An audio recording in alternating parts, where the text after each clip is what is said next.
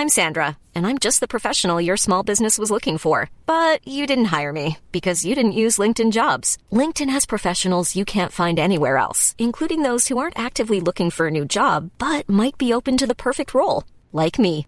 In a given month, over 70% of LinkedIn users don't visit other leading job sites. So if you're not looking on LinkedIn, you'll miss out on great candidates like Sandra. Start hiring professionals like a professional. Post your free job on linkedin.com/people today. Porque continuo tendo maus pensamentos. Comentário de Mari Persona. Hoje um irmão me perguntou, ele escreveu e eu acho que ele é da África, não.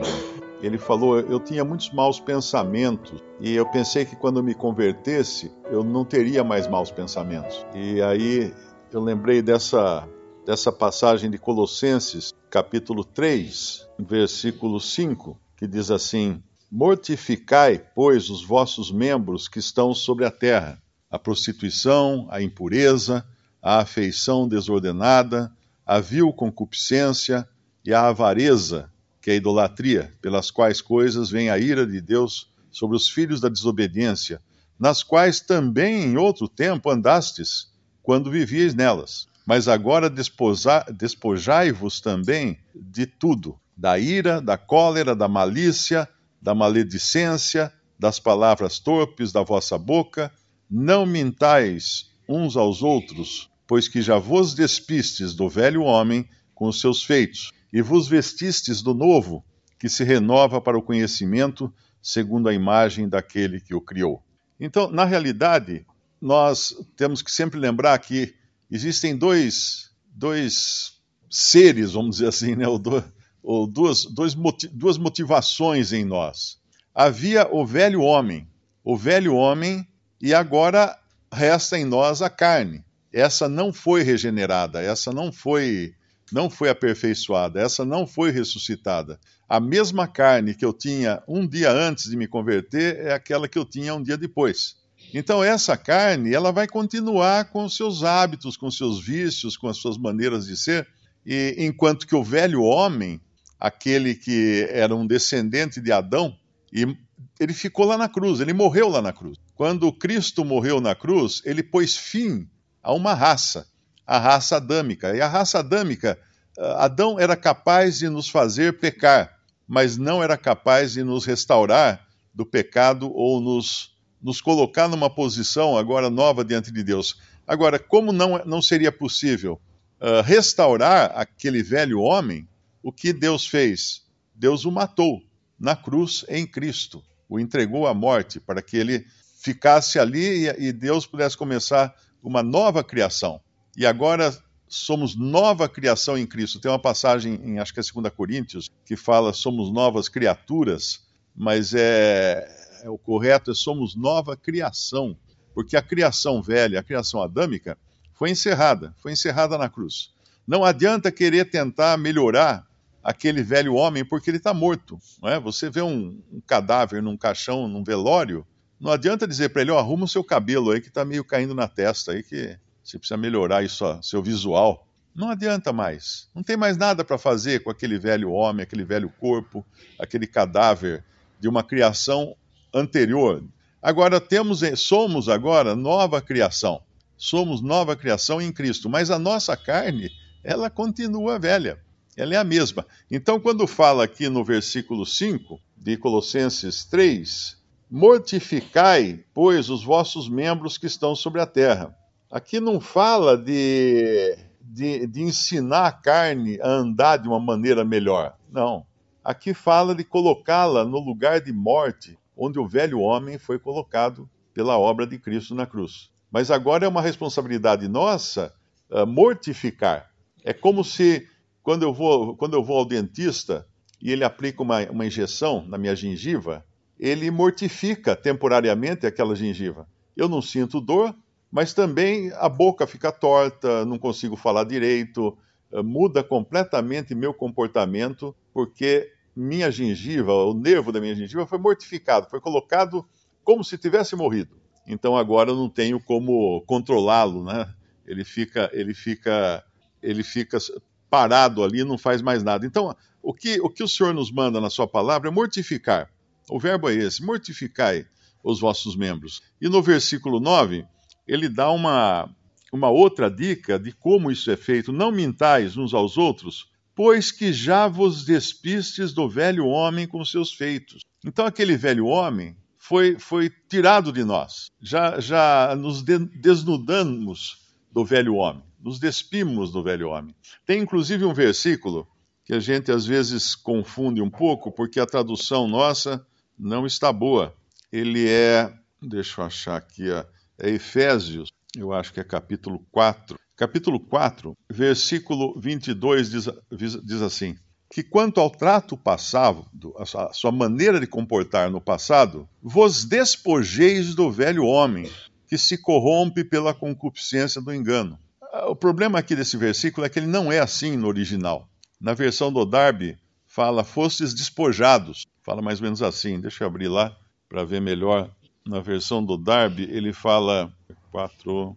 Eu perdi o versículo. Ah, 4, 22. Uh, tendo, tendo se despojado em conformidade com a, a maneira de ser antiga do velho homem, que se corrompe de acordo com suas uh, enganadoras concupiscências. É mais ou menos assim uma tradução livre do que o Darby diz. Mas, de qualquer maneira, já aconteceu o despojamento do velho homem, porque o velho homem ele não tem mais, não tem mais que, que ter influência sobre nós. Agora nós, no versículo que nós estamos lendo lá em, em 1 Pedro, capítulo 2, deixando, pois, toda a malícia, então nós vamos deixar agora essas coisas que eram do velho homem e agora têm influência em nossa carne. Então, sobre o velho homem, nós não tínhamos nenhum poder de mudá-lo, porque ele não adiantava dizer para um morto para ele arrumar o cabelo. Mas agora a carne que que manda esses comandos para nós, esses maus pensamentos, como foi a, a pergunta, a dúvida daquele irmão, ela continua agindo em nós, mas nós temos controle sobre a carne. Nós podemos uh, colocá-la, deixar de lado os seus, os, seu, a sua, os seus apelos. Por isso que ele fala aqui, deixando, pois, toda a malícia. O que é malícia? Maus pensamentos, pensamentos com, com, com objetivos impuros, ou de ferir alguém, ou de, de mentir para alguém, deixando toda a malícia, todo engano, também tem a ver com mentira, não é? Com, com dizer o que não é. E fingimentos, esse sim, acho que é o, o que mais nos a, afeta, porque nós sempre queremos parecer que somos algo que nós não somos, e principalmente como crentes em Cristo, né? Eu nunca me esqueço, uma vez na escolinha dominical, isso foi há muitos anos, né? Naquele tempo não existia celular, não existia internet, nada disso. Aí eu, aí eu estava uh, falando sobre a televisão, né, os malefícios da televisão. Aí tinha uma, uma menininha sentada do lado da outra. Uh, ela perguntou para a outra, falou assim: "Na sua casa tem televisão?" Ela falou: "Tem, mas meu pai esconde no guarda-roupa para os irmãos não verem." Então, aquilo, isso na realidade é o fingimento, né? Você você vai maquiar a sua maneira de ser, a sua maneira de fazer porque quer manter uma aparência de santidade ou de, de respeito que não tem. Você quer emular, não é uma, uma aparência que não é a verdade, não é real. E isso é muito comum no, no mundo religioso. Nós encontramos o Senhor acusando, acusando os fariseus de serem dois tipos de sepulcro. Ele fala do sepulcro caiado, num determinado ponto, ele fala assim: que eles eram como sepulcros caiados, né, bonitos por fora, brilhantes tal, mas cheios de, de ossos e, e, e podridão por dentro. Em outra passagem, ele fala das sepulturas, que os homens andam sobre elas e não percebem. Então nós sempre temos esses dois lados na nossa, no nosso fingimento, não é? Nós podemos tanto fingir para bem, fingir para bom, né? Então, pintarmos o sepulcro para ele ficar bonito, branquinho, caiado, né, com cal, e aí todo mundo ficar impressionado, assim, olha, olha o Mário lá, nossa, olha como ele é puro, como ele é santo, né, como ele é isso, como ele é aquilo.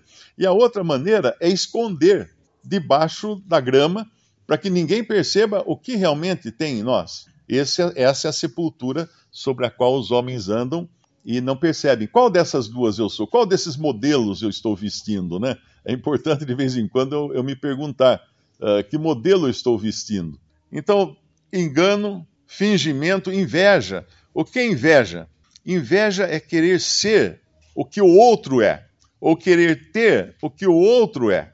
É muito comum isso daí, né? Tem até uma frase, uma vez eu li muito engraçada, que dizia assim que o brasileiro, uh, o americano vê o amigo passar de carrão, né? Carro moderno, último tipo, ele fala assim: "Ah, amanhã eu vou estar como ele". Aí o brasileiro ele vê o, o amigo dele passar de carrão, o brasileiro está na pendura, né? Na, na pobreza, vê o amigo passar de carrão e fala assim: "Ah, amanhã ele vai estar que nem eu". Então, essa é a esse é o poder maligno da inveja eu querer ser o que o outro é, ou até desejar que o outro se dê mal para acabar como eu sou, para acabar como eu estou, para não ter competição mais, né? Então a inveja é querer ser o que o outro é ou querer ter o que o outro é. E murmurações, né? Murmurações que geralmente envolvem outras pessoas, porque nós estamos descontentes com a maneira com que os outros nos trataram, é sempre, é sempre buscar no outro a culpa pelas minhas falhas. De qualquer maneira, aqui é sempre buscar no outro a culpa pelas minhas falhas, ou enganando, ou querendo ser o que eu não sou, não é? fingindo santidade eh, que eu não tenho, o outro tem, uh, invejando as, as coisas que o outro tem, e murmurando, murmurando, nunca, nunca fazendo aquilo que a palavra de Deus nos manda fazer, que é dar graça, dando graças. O inverso disso aqui tudo seria dar graças a Deus por tudo, seria interceder pelos, pelo próximo, não é? pelo, pelo irmão ou pela irmã, interceder pelo outro. E, e tudo isso está ao nosso alcance. Nós não conseguimos mudar o nosso velho homem porque ele está morto. Temos agora uma nova vida, uma vida que está escondida em Deus, em Cristo e em Deus. Mas temos uma carne. Porque se não fosse assim, se já tivesse tudo resolvido, nós estaríamos como aquele que falava lá em, em 2 Timóteo capítulo 2, que já a ressurreição já aconteceu. Ah, a ressurreição já aconteceu. Então, então não precisa mais falar nada, não precisa mais mudar nada na minha vida, porque eu já estou ressuscitado com Cristo, e então estou perfeito e, e uh, novo em folha, né? Mas não é, a nossa, a nossa condição é imperfeita. A nossa posição é perfeita, mas a nossa condição é imperfeita. Então, por isso que nós temos tantas, tantas exortações nas epístolas a respeito de andar conforme o que ele fala no versículo 2: Desejai afetuosamente, como meninos novamente nascidos, o leite racional não falsificado, para que por ele vá descrescendo. Buscar um crescimento através de um alimento que não foi falsificado pelas, pelas regras do judaísmo, pela lei e pela, pela tentativa né, de legalizar a vida do cristão, não foi falsificado também pelas filosofias dos homens, como fala em Colossenses 2, né, as coisas que, que o apóstolo exorta a ficarmos longe delas. Né? Não foi falsificado pelo misticismo que, que entrou na igreja logo cedo, vindo do Oriente e das religiões orientais, mas o leite puro, o leite racional, para que por ele vá descrescendo. Se é que já provasses que o Senhor é benigno, né? Que é como se, como se chamasse nossa atenção. Você não provou que o Senhor é benigno? Então o que você está fazendo? O que você está tá reclamando, né?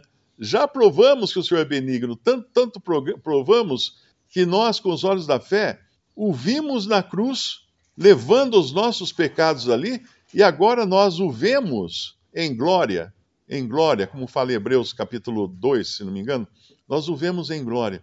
Então já provamos que o Senhor é benigno porque ele tem um, ele, a, a obra que ele fez por nós é completa, não tem arestas, não tem nada que precise ser aparado na obra que ele fez por nós. Mas em nós, na nossa carne, claro, nós não vamos também melhorar nossa carne, nós temos que colocá-la no mesmo lugar de morte que o nosso velho homem já foi colocado.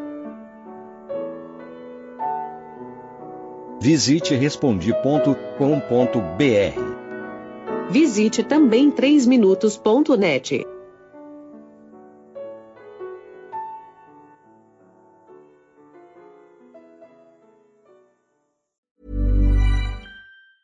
Hi, I'm Daniel, founder of Pretty Litter. Did you know cats tend to hide symptoms of sickness and pain? I learned this the hard way after losing my cat, Gingy. So I created Pretty Litter, a health monitoring litter that helps detect early signs of illness by changing colors, saving you money and potentially your cat's life. Pretty Litter is veterinarian developed, and it's the easiest way to keep tabs on your fur baby's health right at home. Go to prettylitter.com and use code ACAST for 20% off your first order and a free cat toy. Terms and conditions apply. See site for details.